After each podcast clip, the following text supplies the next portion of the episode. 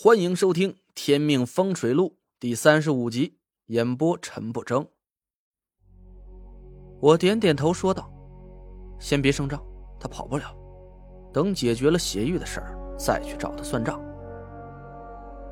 一个声音在门外传进来：“少爷，您在里面吗？”潘浩叫了一声：“小军儿啊，进来吧。”一个年轻人急匆匆的走进门，对潘浩躬身：“少爷，东西带过来了。”年轻人从包里掏出一个布袋，打开露出了一叠符箓。店里的二十张黄界上品符箓都在这儿了，少爷您过过数。不用了，你办事我放心。潘浩把袋子丢给我，十天之内我再凑三十张给你，不够尽管说。年轻人和我们告辞离去，我让潘浩给我加了个微信，我给他转钱。潘浩白了我一眼，点了一个二维码，把手机丢给我。我打开手机算了一下，十张半价的十万，十张八折的十六万，一共二十六万。这下我尴尬了，刚付给于海二十八万盘店铺的钱，我只剩了二十万多点不够了。我转给潘浩二十万，对他尴尬的笑了笑。这还差六万，等我收到买家的货款，马上转给你。潘浩哈哈大笑了起来。白妮儿了吧？我说你这人真是的，没钱还装什么大款呢？算了，别给了，我还真不差那几个子儿。我没搭理他，收起手机，低头掐算了一下。你晚上不回家没事吧？没事儿，潘浩笑道：“怎么啊？你要带我去哪儿嗨呀？”我都让他给气笑了，眼看自己小命都不一定保得住，潘浩倒是心挺大的。嗯，老嗨了，你最好是有个心理准备。哟，没看出来呀，我小师叔还好这个。潘浩贱嗖嗖的凑过来，一脸坏笑的说道。哎，我说，我知道个好地方，那地方的姑娘啊，盘亮条顺，点子贼正。我吼了他一句：“想什么呢？今晚子时就十一点，我要给你想办法解决那个煞物。”潘浩悻悻的嘟囔着，我把掐算的结果反复验算了几遍，吐了口气：“你们谁知道哪里有空着的木屋子？”潘浩想了半天，摇摇头：“不知道，必须要木屋子吗？”“嗯，那煞物是属土的，怕木型环境，在木屋子里，它翻不起多大的风浪。”蒋亮绕到潘浩身后，对我挤了挤眼，指了指博古仙里那堆杂七杂八的货品。我突然想了起来，那里有一道暗门，可以通到一个院子里。在院子里啊，有几间屋子。其中就有一间是木头搭建起来的，好像是蒋亮冬天囤大白菜用的。我犹豫了一下，那个院子是蒋亮给梧桐存法器的地方，很隐秘，里面可能还藏着其他值钱的东西。要是把潘浩带到那块解决煞物，会不会暴露那个院子？蒋亮笑着对我眨眨眼，我看他的嘴型，我有办法。我放心了，让潘浩给家里说了一声，晚上就不回去了。潘浩撇了撇嘴：“没事儿，不用打招呼，我爸都习惯了。到饭点了，走着，我请二位呀，便衣坊吃烤鸭去。反正小师叔给了我二十万，就当是他请客了。”潘浩一手一个搂着我和蒋亮来到饭店，点了不少菜。我没什么吃饭的心思。一直是心事重重，那俩人呢，却没心没肺的吃着烤鸭，喝起了啤酒。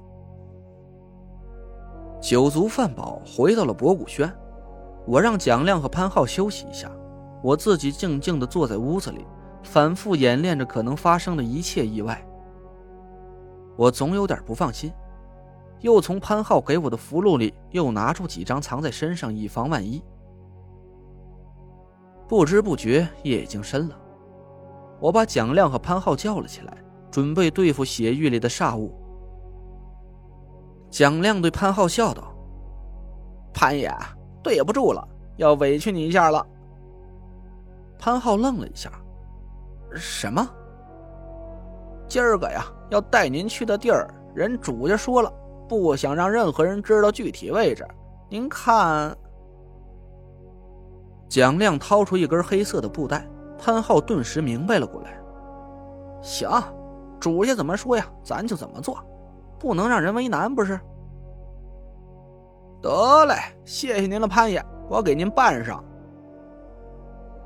蒋亮给潘浩把布袋绑在眼睛上，伸手在他面前晃了晃，确认潘浩看不见，扶着他走到门边，把他塞进车里。蒋亮开车。带着我和潘浩围着琉璃厂周围绕了一大圈，竟捡些偏僻的胡同走。潘浩绕迷糊了没有？我不知道，反正我是迷糊了。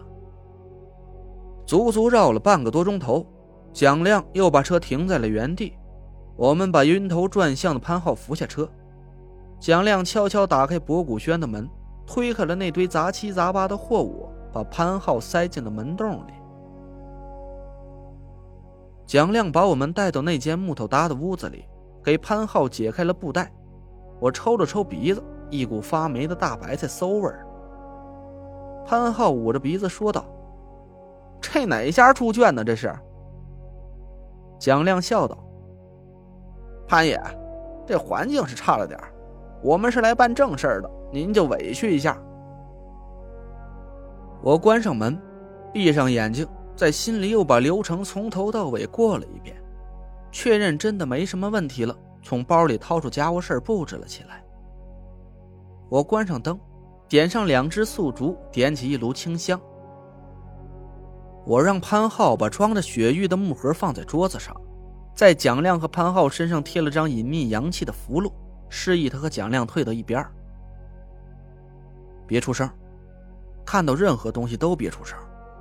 我用祭魂香把杀物引出来，遮了他的阴眼，趁他一愣神的功夫，把他收进镇魂符里。蒋亮和潘浩朝我点点头，退到了墙角里。我慢慢打开木盒，掀开了裹在血玉上的红绸子。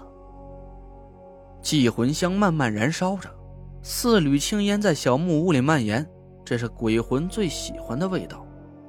突然，小木屋里的温度猛然降了下来。一股淡淡的黑雾从木盒里飘出来，迎着祭魂香飘去，在眼前慢慢的聚成了一个人形。这人看上去是个二三十岁的男人，长得挺高，一米八左右大个，身材魁梧。在他的脑袋上，一根木针横穿而过，看起来很瘆人。他贪婪的吸着祭魂香的青烟，一脸陶醉的模样。我们隐匿了阳气，他丝毫没发现周围还站着三个人。我悄悄从包里摸出一个小瓶子，从里面捏出一点粉末，指尖一弹，粉末飘散开来。那是用童子尿泡过的麦麸，晒干了之后磨成的粉末，可以迷住鬼的眼睛，让他暂时看不见东西。鬼魂突然停住了脚。他茫然的四下转了转头，我在心里一喜，知道这遮阴眼的法术成了。鬼魂好像有点警觉，他犹豫了一下，但还是抵不住寄魂香的诱惑，又闭上了眼，陶醉的享受着屋子里的香气。我的心蹦蹦直跳，哆哆嗦嗦的拿出镇魂符，踮着脚尖，慢慢的朝鬼魂走了过去。三米。一米，半米。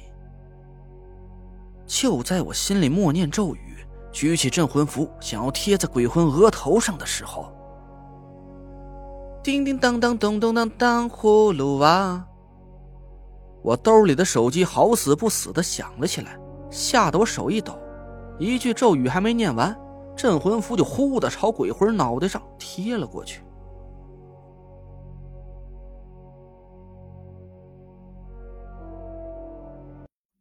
您刚刚听到的是《天命风水录》，我是主播陈不争，订阅专辑不迷路。麻烦您哎再给我个关注。